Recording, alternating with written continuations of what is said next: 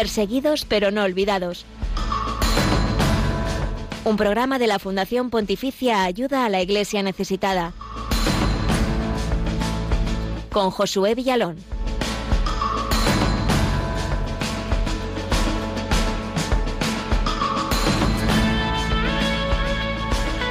Los cristianos en China siguen sufriendo limitaciones a su libertad religiosa, amenazas, marginación y en algunos casos detenciones y cárcel, como las recientes informaciones del arresto de 10 sacerdotes de la ciudad de Baoding.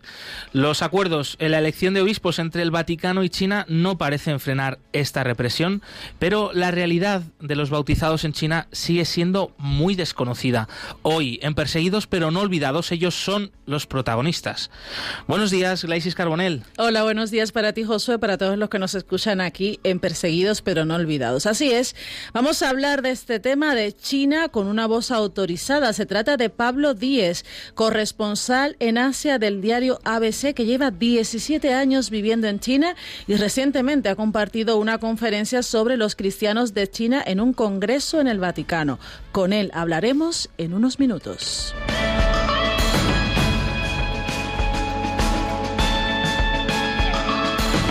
China es el país de los récords, la nación con mayor número de habitantes del mundo, la segunda potencia económica mundial y a la que todos auguran como la primera potencia mundial dentro de pocos años. Sin embargo, en materia de derechos humanos es un país controlado por el duro puño del Partido Comunista Chino. Por eso también ahondaremos en nuestro programa de hoy en la situación de la libertad religiosa en China a la luz del informe Libertad Religiosa en el Mundo que edita Ayuda a la Iglesia Necesitada. Y compartiremos un testimonio muy especial de fe, de esperanza, de parte de un seminarista, Richard Luca de Nigeria, que quiere ser sacerdote para servir a su pueblo a pesar de las amenazas del yihadismo y la persecución.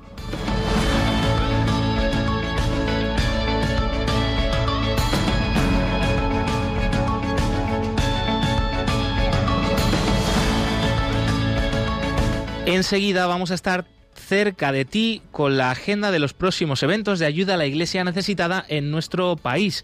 Entre ellos vamos a irnos hasta Tenerife, donde van a tener lugar una serie de vigilias por los cristianos perseguidos.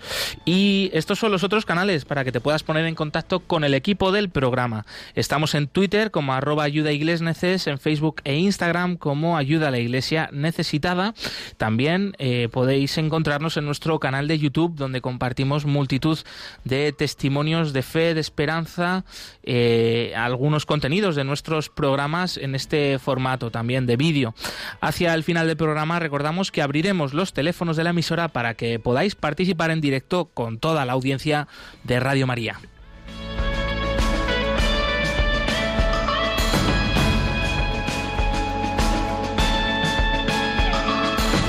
Saludamos ya a quienes ponen cuatro manos a los controles de perseguidos pero no olvidados. Buenos días Javier Esquina y Dani Gil. Buenos días, compañeros. También tenemos una invitada muy especial hoy, ¿verdad, Josué? Eso es, eh, Monse Cueto, que es estudiante de cuarto de la ESO del Colegio G. Nicoli de Madrid, que está haciendo esta experiencia ¿no? de, de, inmersión laboral con nosotros, con ayuda a la Iglesia Necesitada, y hoy acompañándonos en Radio María. Bienvenida, buenos días, Monse. Hola, buenos días pues encantados de que nos acompañes y de hacer pues más grande esta familia de perseguidos pero no olvidados aquí en Radio María. Traemos un programa apasionante, así que te invitamos a que te quedes con nosotros y a que acompañes a los cristianos pobres y perseguidos en el mundo en este ratito.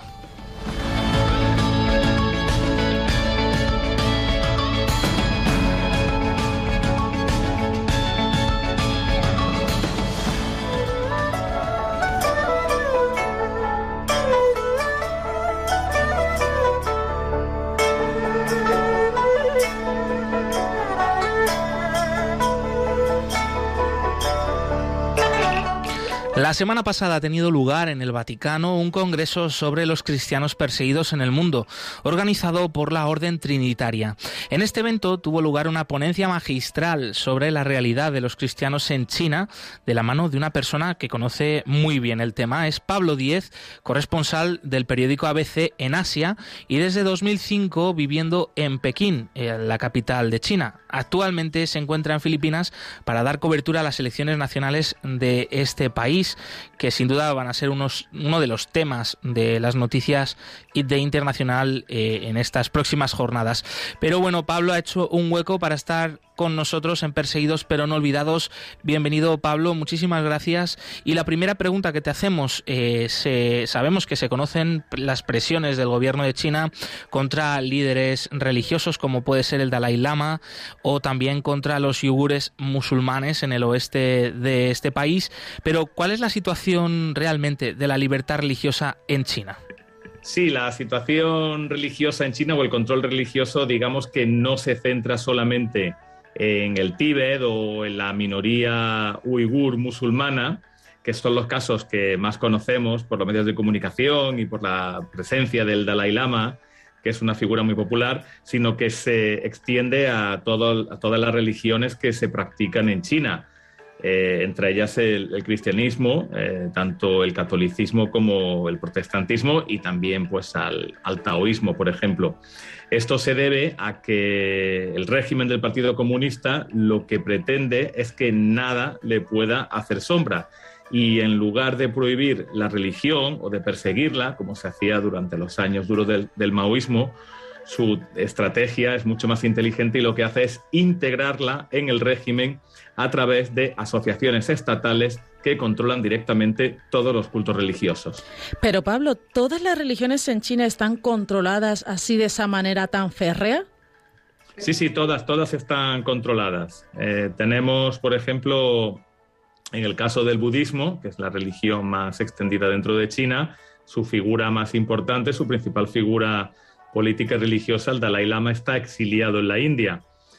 Pero la segunda figura, el Panchen Lama, que según los ritos del budismo se, elige mediante reencarnación, pues tenemos un niño, bueno, ya, ya es un adolescente, que fue elegido por el rito tradicional y otro distinto, que es el Panchen Lama, que fue elegido por las autoridades eh, del régimen chino. Por lo tanto, lo que hubo ahí fue un cisma y esto es lo que puede ocurrir también con eh, el Dalai Lama cuando muera, porque habrá uno que sea nombrado mediante la tradición, eh, la tradición y los ritos de, esta creencia, y otro que esté nombrado por el régimen. Y este era también el riesgo que se corría con, con la religión católica, porque hasta que hubo el acuerdo en 2018, el acuerdo para el nombramiento consensuado de obispos, había algunos, algunos obispos que habían sido nombrados por el régimen a través de la Asociación Católica Patriótica, pero que no estaban reconocidos por el Papa. Eh, y, el, y por lo tanto el Vaticano los había excomulgado. Para mm. acabar con ese riesgo de cisma es por lo que se llegó a ese acuerdo en 2018 entre el Vaticano y China para nombrar de forma conjunta, de forma consensuada a esos obispos. Un acuerdo del que además este año se espera ¿no? nuevas noticias. Eh, se prorrogó en el año 2020 por dos años más, por tanto en este año 2022 se espera ¿no? Eh, que, que, haya una renovación o una ampliación sobre esto, Pablo, ¿qué nos puedes contar? ¿Qué implicaciones tiene este acuerdo entre el Vaticano y China para la vida de los cristianos chinos? Bueno, el acuerdo es, un acuerdo secreto del cual no se conocen los detalles y el acuerdo básicamente era una especie de concordato para nombrar a los obispos que para nombrar o para confirmar, para oficializar, para legalizar según las leyes vaticanas, a esos obispos que habían sido nombrados por el régimen sin el consentimiento del Papa. Por lo tanto, a, rasgos generales, eh, la implicación que tiene es que para los fieles de esas diócesis, pues sus obispos sí que estaban ya reconocidos por el Vaticano. Realmente no hay unas diferencias eh, teológicas entre la iglesia oficial, que es la que controla el régimen, y la llamada iglesia clandestina, que es la que sigue los dictados del Vaticano y del Papa y que es la que se procesa pues, en locales eh, secretos o en casas. Y de hecho muchos miembros de, la iglesia clandestina pues también acuden a, misa eh, en los templos de la iglesia oficial. Por lo tanto, no, no hay una diferencia teológica, pero por supuesto lo que sí hay son algunas suspicacias y también sospechas porque algunos de los em, responsables o de los miembros más, em, digamos, más convencidos de que hay que seguir al Vaticano estaban en contra de que los miembros de la Iglesia que se unían a la Iglesia oficial siguieran los dictados del régimen de Pekín. Bueno, y en medio de toda esta realidad de control sobre eh, los cristianos, eh, del acuerdo de China y el Vaticano, ¿cómo viven los eh, cristianos clandestinos su fe en medio de una realidad tan complicada? Depende de, depende de lo que hagan, porque bueno, pues hay algunas misas que realmente tampoco se pueden consentir y no, y no, es, no hay un riesgo para ellos y muchos de ellos también acuden a los templos. Pero ha habido casos también de, sacerdotes que no están registrados oficialmente, por lo tanto pertenecen a, a, esta iglesia clandestina y como ha ocurrido recientemente con, con una reverenda protestante que tenía una iglesia, pues fue acusada de fraude y de evasión de impuestos porque tenía su propia iglesia y la acusaron de fraude porque al no estar registrada había tomado dinero del cepillo de los donativos y fue condenada a penas de prisión. Esa es una de esas vertientes, eh, eh, esa es una de esas consecuencias que puede tener no pertenecer a la iglesia, a la iglesia oficial. Luego la persecución que hemos vivido durante los últimos años y que hemos visto allí, pues también eh, afecta a las iglesias, eh, a los templos en sí mismos, porque ha habido miles de iglesias que han sido derribadas por las autoridades amparándose en que no cumplían las normas urbanísticas y también ha habido demolición, demoliciones de, miles de cruces para que no se viera que esos eran, que esos eran templos religiosos con el fin de intentar cortar la expansión del, cristianismo en mm. China. Claro. Eh, Pablo, también comentaste en tu exposición en este Congreso Cristianos Perseguidos que eh, en el que hablaste sobre la iglesia de China, que hay mucho control, que, en los templos hay cámaras que graban todo. También comentabas que una amiga tuya iba con el documento de identidad preparado cuando iba a la iglesia, porque a veces lo pedían en la entrada. ¿Cómo es realmente ese control y de qué manera se pretende disuadir a la población china de, practicar su fe, en este caso eh, el catolicismo? Mm. El control con las cámaras en China es total porque lo que hay en China es un, gran hermano que basado en su potencia económica y en su fuerza tecnológica ha plagado todas las ciudades de cámaras que nos tienen a todos vigilados. Hay cámaras de reconocimiento facial, Luego también como los teléfonos que se utilizan allí para todo, para pagar casi todo. Hay, poca gente realmente que va con dinero por la calle y todo lo paga con el teléfono, pues todo eso contribuye a esa sociedad hipertecnológica que está controlada por ese, ese gran hermano del Partido Comunista. Y esto, por supuesto, pues también atañe a la religión. Yo me he encontrado, por ejemplo, con una iglesia en Shanghai ante cuya puerta había una docena de cámaras, todas apuntando a la puerta, y realmente era sorprendente ver porque había tantas cámaras, porque solo con una o dos ya, ya creo que pueden cubrirlo. Pero la impresión que me da de esta iglesia, que además eh, estaba cerrada la mayor parte del tiempo, es que con esas cámaras lo que se pretende no solamente es grabar a la gente que, que, pueda entrar allí cuando se oficie la misa, sino disuadir a todos aquellos que quieran entrar por curiosidad o porque quieren practicar la religión, la religión católica.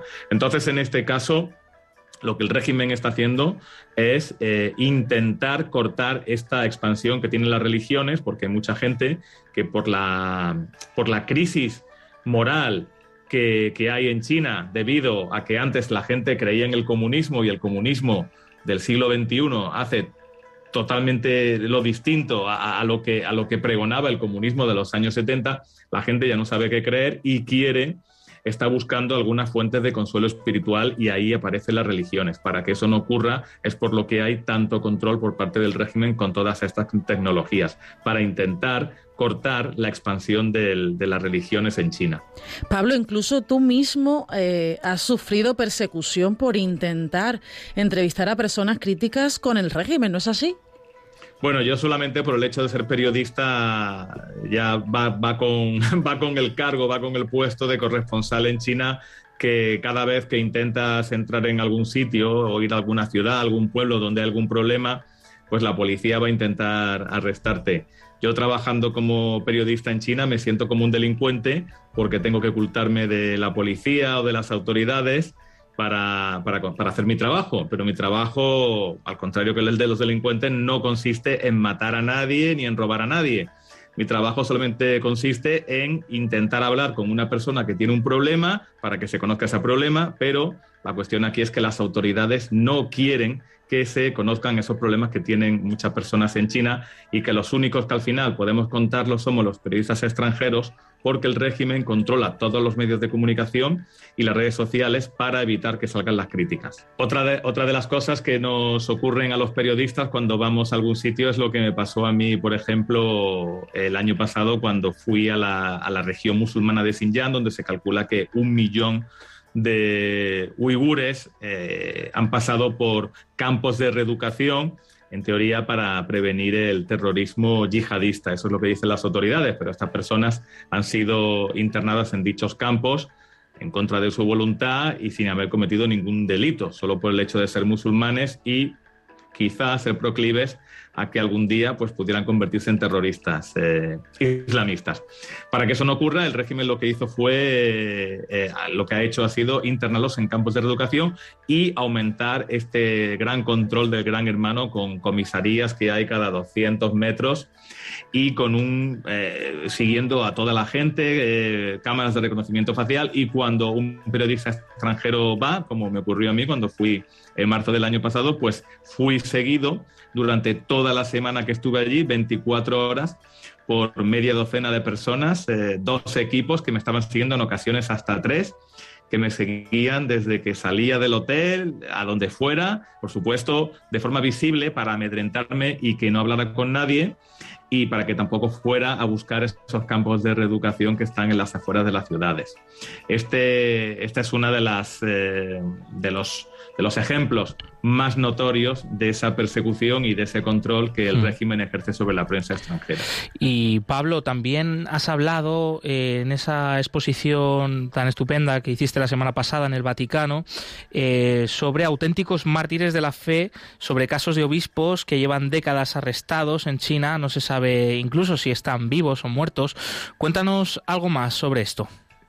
Sí, hay casos que son espeluznantes, porque hay casos de obispos que, que llevan 15, 20 años desaparecidos y que de hecho no se sabe si están vivos o muertos, porque desaparecieron en su día y ni siquiera sus familiares han sido avisados de, de qué ha pasado. Eran personas muy mayores, algunos estarán por encima de los 90 años, pero no se, no se ha dicho que hayan fallecido y de hecho pues ha habido algunos casos de, obispos, que han, ha, habido funcionarios que han avisado a sus familiares de que habían fallecido, pero cuando los familiares han intentado ponerse en contacto con las autoridades para recoger el cuerpo, enterrarlo, pues les han dicho que no, que el funcionario que les había llamado pues estaba loco, debía estar borracho, porque no tenía ninguna información nueva sobre ese obispo del que llevaba años desaparecido y que no se sabe si está vivo o muerto.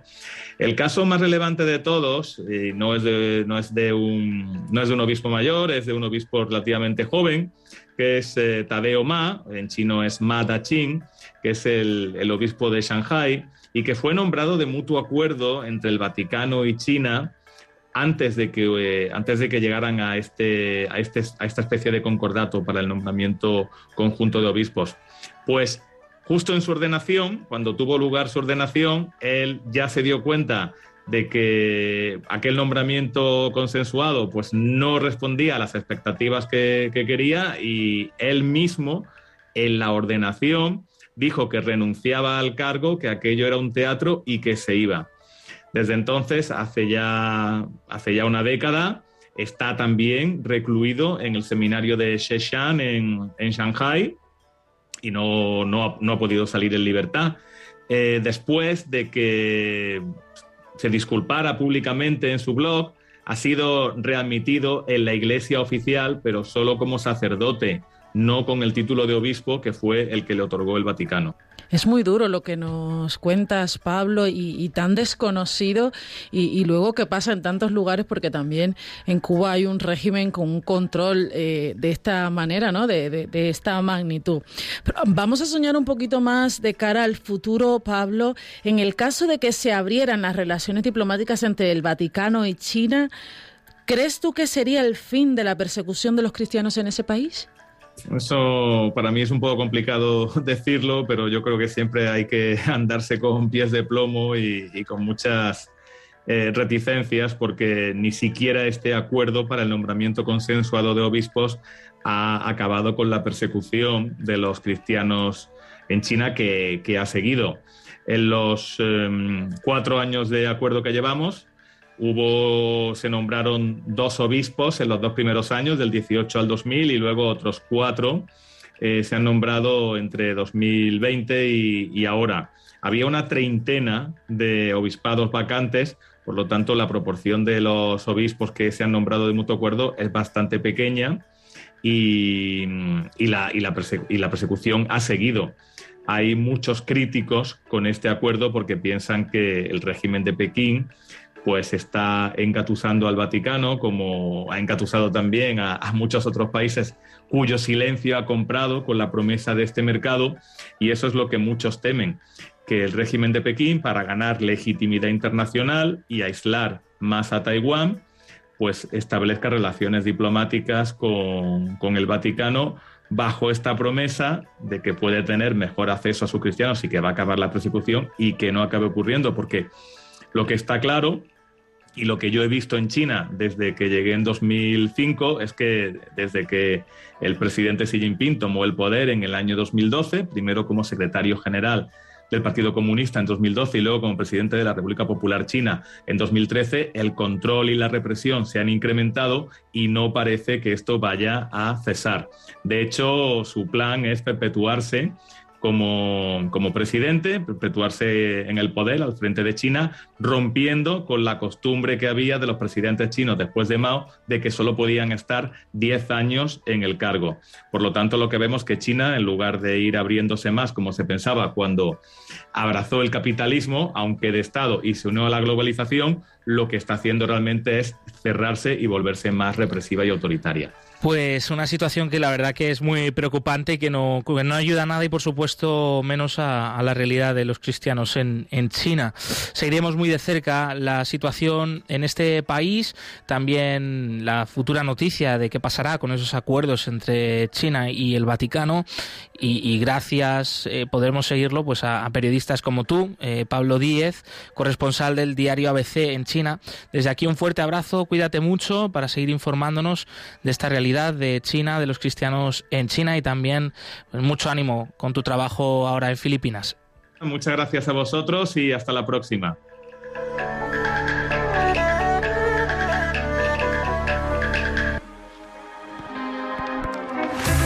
¿Quién soy yo para señalar a aquel que ha caído? Y La religión con más seguidores en el mundo es también la más perseguida. Descubre la realidad de los cristianos perseguidos y necesitados en Perseguidos pero no olvidados. Un programa de ayuda a la iglesia necesitada en Radio María, la religión con más seguidores.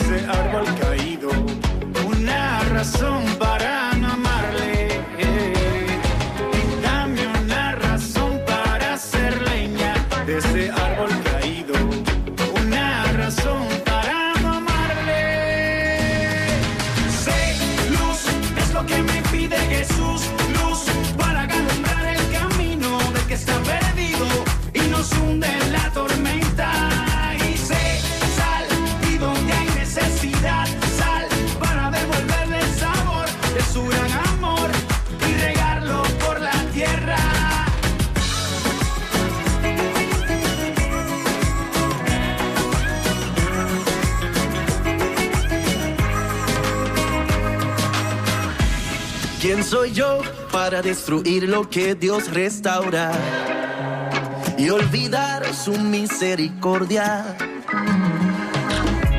¿Quién soy yo para ignorar aquel que está herido? Si alguna vez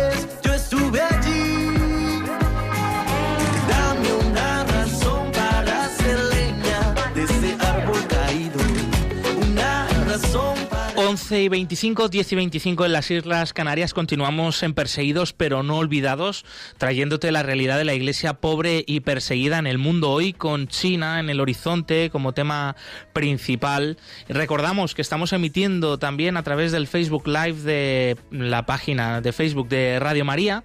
Por ahí nos podéis poner también cara, ver el estudio. Eh, también podéis poner cara a Javi y Dani que nos eh, acompañan en los controles eh, técnicos y también te tenemos que recordar que en breve aquí en Radio María va a tener lugar un gran acontecimiento que se vive anualmente, ¿no? Está ya viviéndose. Eh, que es, preparados, que es la maratón, es la maratón, es esta carrera de caridad, ¿no? Con las eh, con Radio María en el mundo. Este año, pues especialmente en solidaridad con, con el Líbano, un país muy querido por nuestro programa y que conoces tú muy bien. Y que conocemos, la verdad, de cerca, por tanto nos toca mucho el corazón y sabemos que mm, la presencia de Radio María en Líbano pues hará y haría, haría y hará, ojalá, si Dios quiere, pues mucho bien, ¿no? Para esa pequeña comunidad cristiana eh, que es un faro de esperanza y de luz, no solo para este país pequeño de que está al otro lado del Mediterráneo eh, oriental, sino para toda la región de Oriente Medio, ¿no? Donde los cristianos son muy pobres, muy necesitados y perseguidos. Así que queremos que escuchéis con atención este mensaje. En estos tiempos difíciles de conflictos bélicos, crisis económica, social, sanitaria y moral, bajo el profundo impacto de ideologías enemigas del sentido cristiano de la vida, la fe está sosteniendo a millones de personas en el mundo entero. Así lo seguimos experimentando en las 122 emisoras de Radio María presentes en más de 80 naciones, cuyos oyentes están agradeciendo más que nunca la ayuda recibida a través de sus ondas. En este mes de mayo queremos dar gracias a la Virgen por este don de su radio, un pequeño grano de mostaza en el jardín de la iglesia, que la Virgen ha puesto en nuestras manos como un talento a cuidar y fructificar, para lo que os invitamos a intensificar vuestra oración al Espíritu Santo, a hablar a muchos de esta radio y a contribuir con vuestro compromiso voluntario y donativos, por pequeños que sean, a extender Radio María en España y en el mundo, especialmente en las naciones más necesitadas, a las que dedicamos nuestra maratón misionera bajo el lema Quien reza no tiene miedo al futuro. En efecto, unidos en cenáculo en torno a María, orando al Señor, no tendremos miedo, recordando lo que nos dijo el Papa Francisco en la noche de Pascua. Jesús recorrió los enredos de nuestros miedos y desde los abismos más oscuros de nuestra muerte nos despertó a la vida. Con el resucitado ninguna noche es infinita y aun en la oscuridad más densa brilla la estrella de la mañana. Ayúdanos a extender esta esperanza. Puedes informarte de cómo colaborar llamando al 91 822 8010 o entrando en nuestra página web radiomaria.com es. Radio María, sin miedo al futuro, de la mano de la Virgen, vida, dulzura y esperanza nuestra. 11 y 28 minutos, 10 y 28 minutos en las Islas Canarias y es el momento de la actualidad de la iglesia pobre y perseguida en el mundo. Nuestros hermanos cristianos, estamos escuchándolo en el programa de hoy, por ejemplo en China, pero también en otros muchos países del mundo. No son noticia, no son grandes titulares en los medios de comunicación, pero nosotros sí queremos que aquí hoy sea noticia.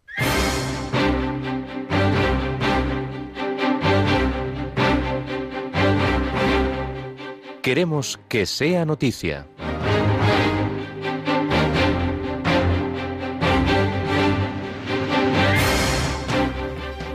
Sacerdotes detenidos por la policía en China. Hasta 10 sacerdotes han sido detenidos por la policía en Buadín, China, en lo que va de año. Según fuentes locales consultadas por Asia News, todos pertenecen a la Iglesia Católica clandestina de esta ciudad situada al sur de Pekín. Cuatro de ellos han sido detenidos entre el 29 y el 30 de abril, por lo que crece el temor de más arrestos entre los miembros del clero. Los sacerdotes y la comunidad católica de Guadín piden oraciones por ellos y tratan de buscar noticias de su paradero. Los sacerdotes detenidos son sometidos al llamado Guanxi, una técnica de represión llevada a cabo por las autoridades de China que consiste en restricciones de movilidad y actividades junto con sesiones políticas.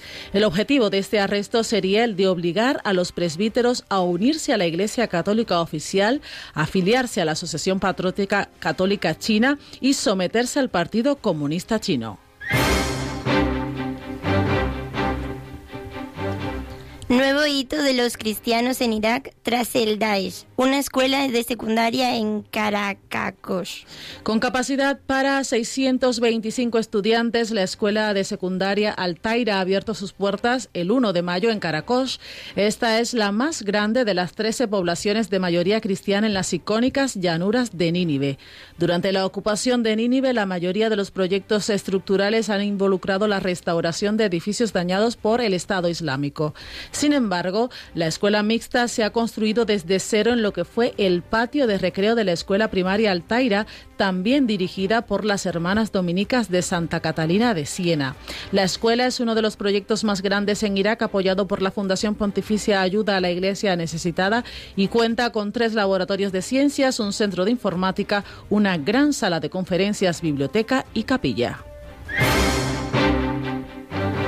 La Iglesia frena el éxodo cristiano del Líbano con ayudas a las escuelas católicas. Debido a una crisis económica sin precedentes, muchos libaneses se sienten tentados a irse o ya se han ido. El arzobispo maltés Monseñor Joseph Stiri, nuncio apostólico en el Líbano, explicó ayuda a la iglesia necesitada por eso que es tan importante invertir en proyectos que animen a los cristianos a permanecer en el país y un buen ejemplo de ello es el apoyo de la iglesia a las escuelas. La iglesia católica dirige unas 330 escuelas en el Líbano, alrededor de 90 de ellas son lo que llamamos escuelas asistidas que atienden principalmente a familias pobres. Son privadas, pero el gobierno se hace cargo de la mitad de la matrícula y la otra mitad la pagan los padres. La matrícula es muy baja, pero debido a la crisis económica, el gobierno no está pagando su parte. Con la ayuda de ACN, la Iglesia está en condiciones de ofrecer a los profesores un subsidio de 285 euros por año escolar y de 170 euros al personal no académico con más de 50 escuelas. Este dinero contribuye en gran medida a sufragar necesidades básicas como comida y combustible. El Papa Francisco pidió reunirse con Putin, pero aún no ha recibido respuesta. El pontífice ha pedido viajar a Moscú para reunirse con el presidente ruso Vladimir Putin y pedirle que pare la guerra, pero aún no le ha respondido.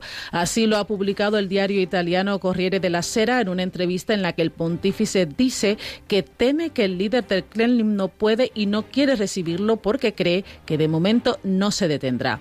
El Papa explicó que el primer día de guerra llamó al presidente ucraniano Zelensky, pero que no irá a Ucrania hasta no haberse reunido con Putin, con quien subrayó no ha hablado desde el pasado mes de diciembre, cuando el mandatario ruso le, le felicitó por su cumpleaños. También aseguró que en su reciente encuentro con el presidente húngaro Víctor Orbán, este le aseguró que los rusos tienen un plan y que el 9 de mayo, aniversario de la victoria de la Unión Soviética sobre Alemania nazi en la Segunda Guerra Mundial, terminaría todo.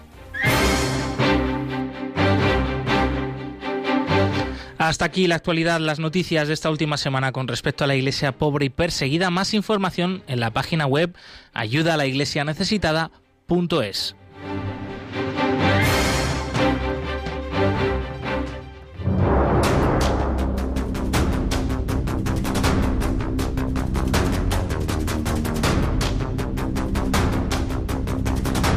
Libertad religiosa en el mundo.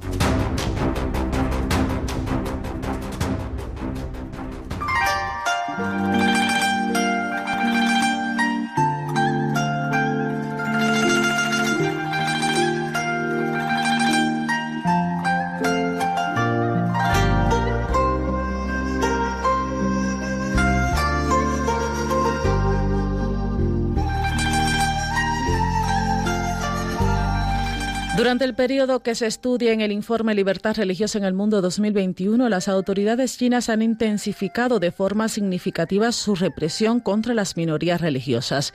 El 10 de noviembre de 2020, el Pew Research Center publicó su informe anual en el que recopila los modelos globales de restricción de la religión. De los 198 países y territorios estudiados, China registró la puntuación más alta en el índice de restricciones gubernamentales. En China, la represión antirreligiosa adopta muchas formas y se dirige contra numerosos grupos. Las violaciones más graves de la libertad religiosa son las que se cometen contra los yugures, musulmanes y otras comunidades de esta religión en la región autónoma yugur de Xinjiang, donde las atrocidades han alcanzado un grado tal que un número de expertos cada vez mayor lo califican de genocidio. Entre las medidas que se cuentan está la encarcelación de cerca de un millón de yugures, kazajos, kirguisos y miembros de otros grupos musulmanes en más de 1.300 campos de concentración. Los civiles han sido arrestados y enviados a esos campos por exteriorizar expresiones de piedad como llevar la barba larga, negarse a beber alcohol o dedicarse a actividades que las autoridades consideran manifestaciones de extremismo religioso. Se han conocido denuncias de torturas generalizadas y sistemáticas, pésimas condiciones de vida, violencia violencia sexual y trabajos forzados y se han realizado una campaña de esterilización de mujeres yugures en algunas zonas de esta región autónoma. Las autoridades chinas también han destruido, dañado o cerrado miles de mezquitas, cementerios para musulmanes e instituciones educativas islámicas.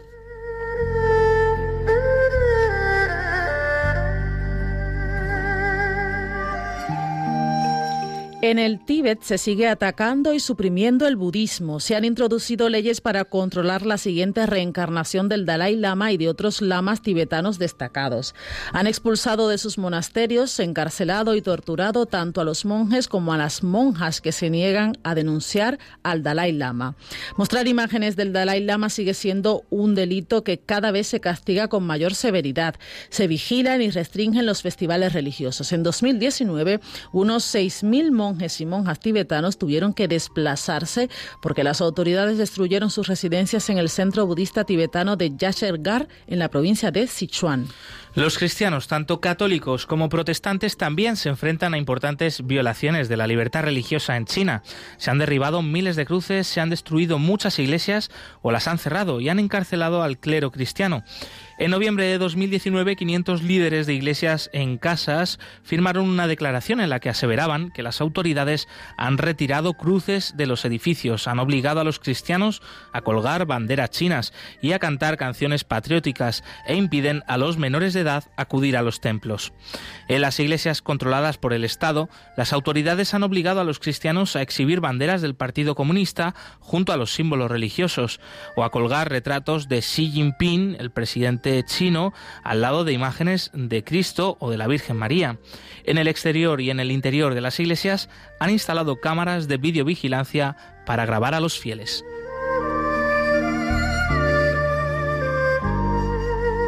El 22 de septiembre de 2018 el Vaticano firmó el acuerdo provisional entre la Santa Sede y la República Popular de China ampliado por dos años más en octubre de 2020.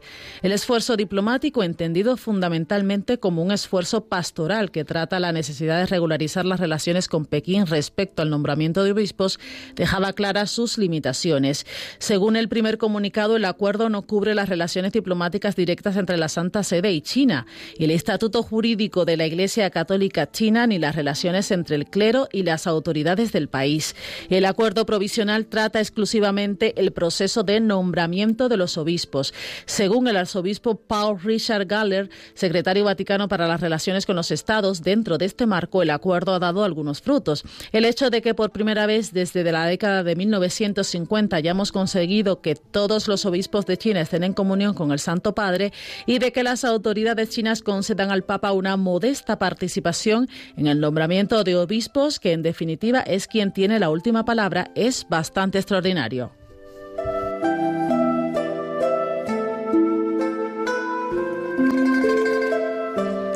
Además de que el alcance y los frutos pastorales del acuerdo son en sí limitados, persisten serias preocupaciones respecto a la aplicación del tratado, así como respecto a la sombra que se proyecta sobre él por la situación general de deterioro de la libertad religiosa en China. En los dos años posteriores a la firma del acuerdo provisional, se animó al clero clandestino a unirse a la Asociación Patriótica Católica China. Sin embargo, muchos se negaron alegando conflictos doctrinales entre la enseñanza de la Iglesia y las normas de la Asociación Patriótica Católica China, y sufrieron consecuencias. Por ejemplo, el 1 de septiembre de 2020, los sacerdotes que se negaron a unirse a dicha asociación en la provincia de Yanxi fueron condenados a arresto domiciliario y se les prohibió realizar cualquier actividad en calidad de clérigos. Reconociendo el problema, el Vaticano aceptó que algunos sacerdotes decidieran no unirse a la asociación por motivos de conciencia.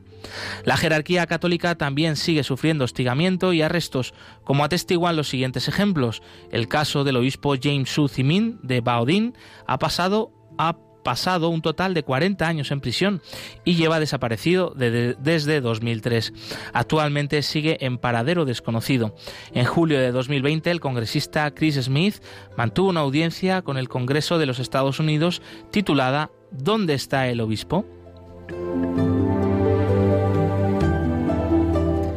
Actualmente la libertad religiosa está en peligro incluso en Hong Kong, donde hasta hace poco se respetaba. El 30 de junio de 2020, el Congreso Nacional del Pueblo de China promulgó una nueva ley de seguridad nacional draconiana para la ciudad, votada por unanimidad por los 162 miembros del comité en solo 15 minutos.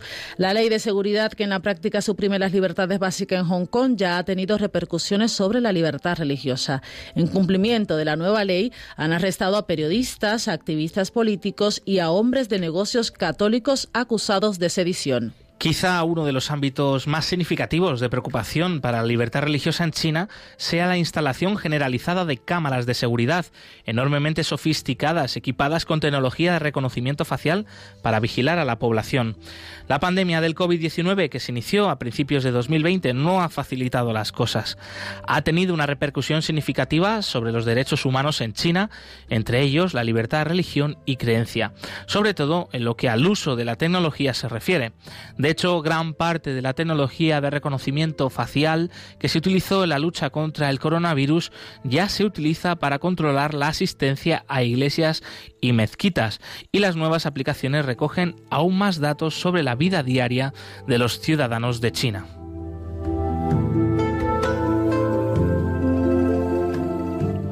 Actualmente la libertad de religión en China está sometida a la represión más dura que haya vivido el país desde la revolución cultural. La toma de decisiones está más centralizada, la represión es más intensa y generalizada, y se está perfeccionando la tecnología para crear un estado de vigilancia. Bajo el actual liderazgo de Xi Jinping, el panorama de la libertad religiosa y de los derechos humanos en general se está volviendo cada vez más sombrío. Sin perspectivas de una liberación política significativa, la represión y la persecución continuarán y con las herramientas que proporciona la tecnología moderna será, siendo, será será haciendo aún más invasiva y generalizada.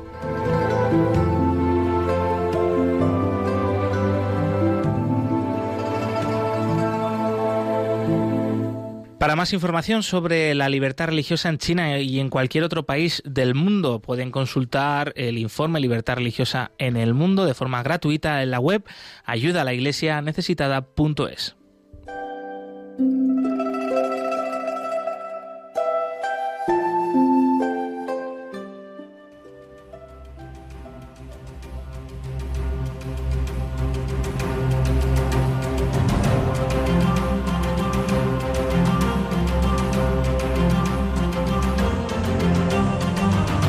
Testigos del siglo XXI.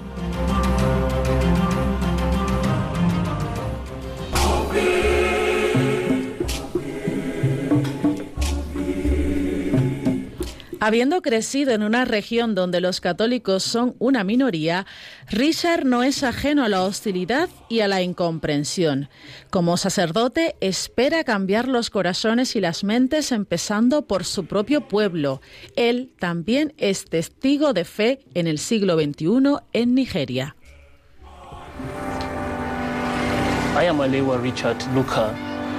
Soy Alewa Richard Luca, un seminarista de la diócesis de Pangxin. Hoy en Nigeria la gente muere todos los días. Tenemos familias que en un día comen solo una vez. El hambre ha afectado su espiritualidad al punto que sienten que orar a Dios es una pérdida de tiempo. Por eso es que quiero ayudar a estas personas. Quiero ser alguien que les ayude y los traiga de regreso a la iglesia.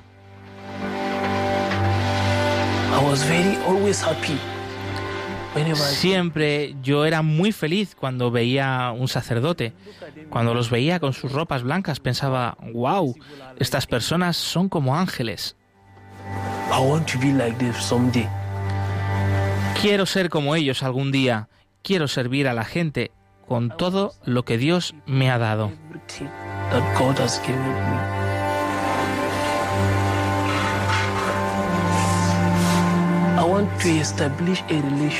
Quiero establecer una relación entre Dios y Dios con los hombres para que sea más sólida.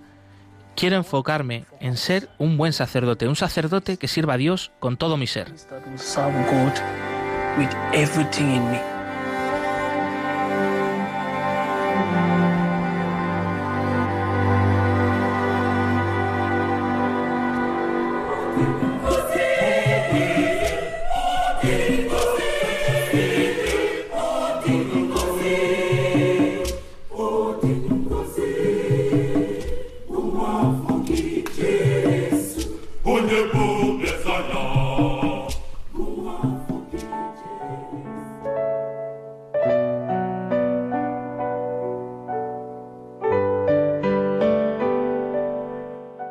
cristianismo es la religión más perseguida en el mundo. Conoce de cerca esta realidad en Perseguidos pero no olvidados, un programa de ayuda a la Iglesia necesitada en Radio María.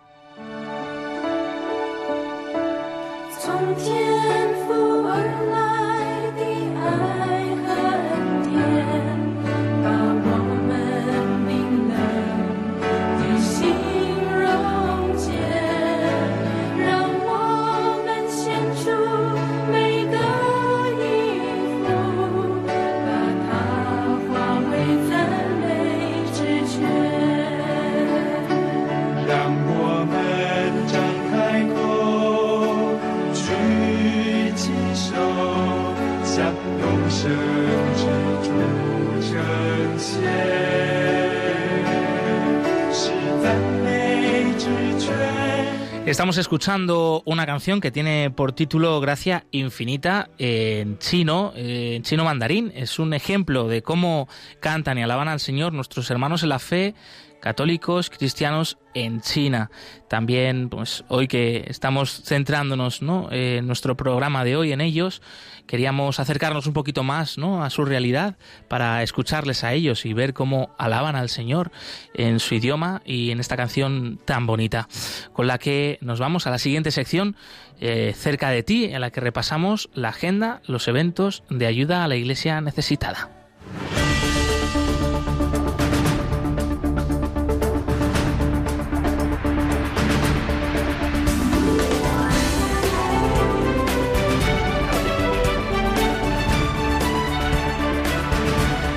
Cerca de ti.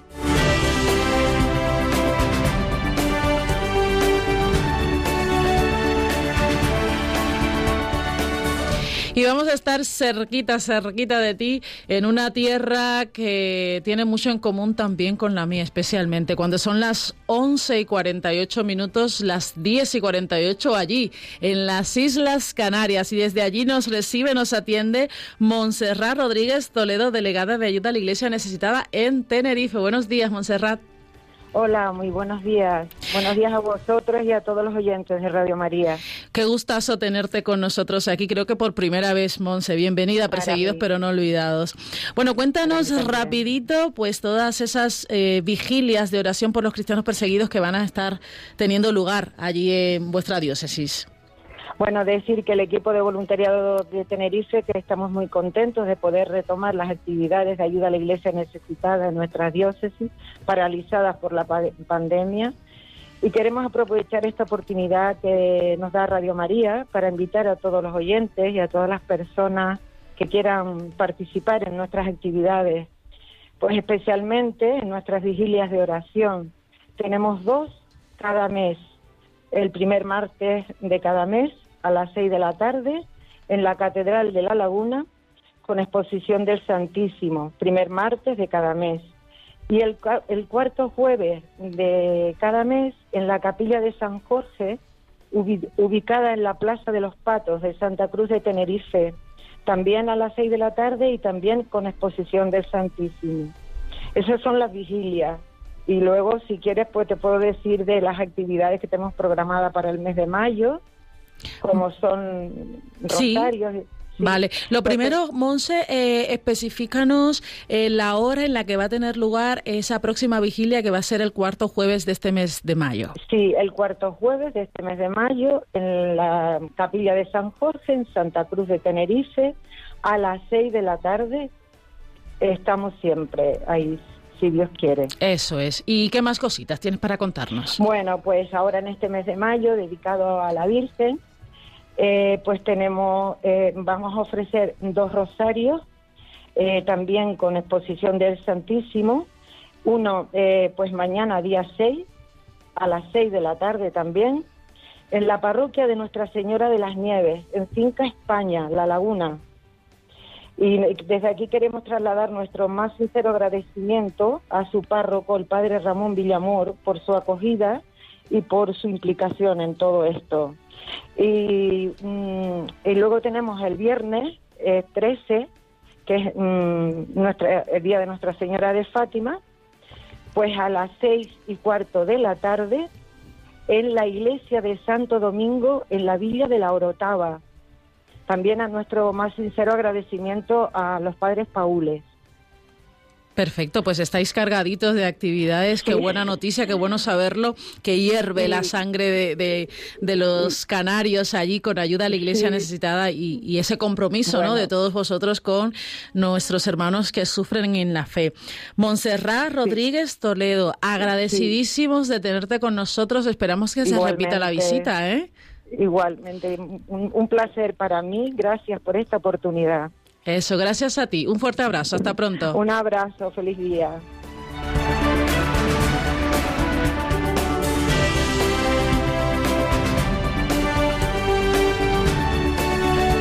Y cerquita de ti, muy cerca de nosotros aquí en el estudio, tenemos a Monse Cueto que le hemos presentado al principio, que nos ha estado acompañando en el programa de hoy, eh, compañera de este equipo mm, y, y, bueno, que está haciendo su experiencia, inmersión laboral en ayuda a la iglesia necesitada. Y, Monse, pues antes de despedir el programa también queríamos preguntarte, ya sabes que los periodistas siempre preguntamos mucho, y cuéntanos, bueno, que, cómo ha sido pues esta primera experiencia en medios de comunicación para ti. ¿Qué te está pareciendo? Bueno, esta es mi primera participación en la radio y aunque ya he hecho muchas otras visitas a otros sitios, me está pareciendo algo muy bonito y muy único que espero recordar dentro de poco y que pueda experimentar más veces si me dedico a esto. Qué bueno, claro que sí. Monse, ¿qué te ha parecido la radio? Bueno, me ha parecido un mundo totalmente nuevo a lo que me esperaba. Al principio pensé que la radio sería algo parecido a la televisión, aunque no en muchos sentidos lo ha sido, en otros sí ha podido ser. Y bueno, es algo que me ha encantado ver porque he podido ver todo el trabajo que hay detrás de todo y todo el trabajo duro que hacen todos los miembros del equipo, que es algo de admirar, la verdad. Y hoy además en esta radio, en Radio María, que es una radio muy muy especial, ¿no? Conectando con tantos oyentes en España, pero también alrededor del mundo. Por ejemplo, aquí en Facebook Live nos están dejando comentarios desde República Dominicana, por ejemplo, ¿no? Eh, también nos llegan comentarios desde Santander, más cerquita de nosotros. Eh, mm, ¿Qué te interesa a ti particularmente, Monse, y por qué te, te gusta, te está llamando la atención esto del periodismo? Y de el día de mañana ser periodista? Bueno, la verdad de pequeña nunca antes había pensado en ser periodista y aún me lo estoy planteando un poco. Es por eso que hoy he estado aquí con vosotros ah, visitando ayuda a la iglesia necesitada eh, para conocer un poco más esta vida profesional y sobre todo para conocer más cada pequeño detalle de todo el trabajo de este oficio y sobre todo para ver ese trabajo en equipo que antes he hablado, eh, que veo que os convierte con una familia a todos. es fundamental. O sea, cualquier trabajo, eh, pero particularmente este de la comunicación, es que hay que hacerlo en equipo, porque si no es imposible, no llegamos a todo. y, eso también nos educa mucho la vida, yo creo. Pues, Monse Cueto, te damos las gracias por acompañarnos hoy en este programa y estos días también en ayuda a la iglesia necesitada. Y ya sabes que aquí eres siempre bienvenida, ¿vale? gracias a vosotros. Adiós.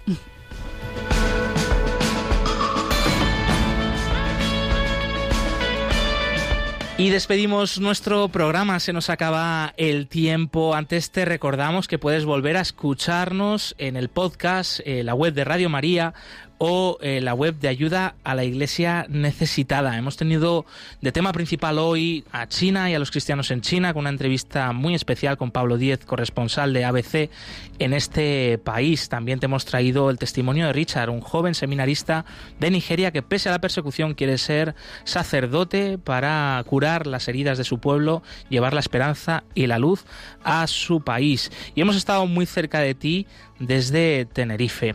Glaisis Carbonel, muchas gracias. Siempre es un placer. Javier Esquina y Daniel Gil en los controles, gracias amigos. Nos volvemos a ver, a escuchar el próximo jueves, dentro de dos, dos semanas, 19 eh, de mayo, eh, porque el jueves que viene habrá un programa especial de la maratón. Además, Preparados, listos, maratón la semana que viene.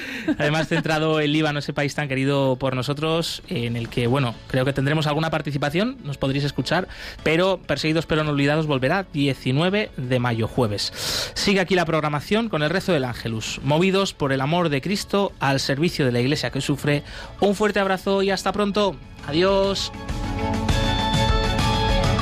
Concluye en Radio María, Perseguidos pero no olvidados, un programa de la Fundación Pontificia Ayuda a la Iglesia Necesitada, con Josué Villalón.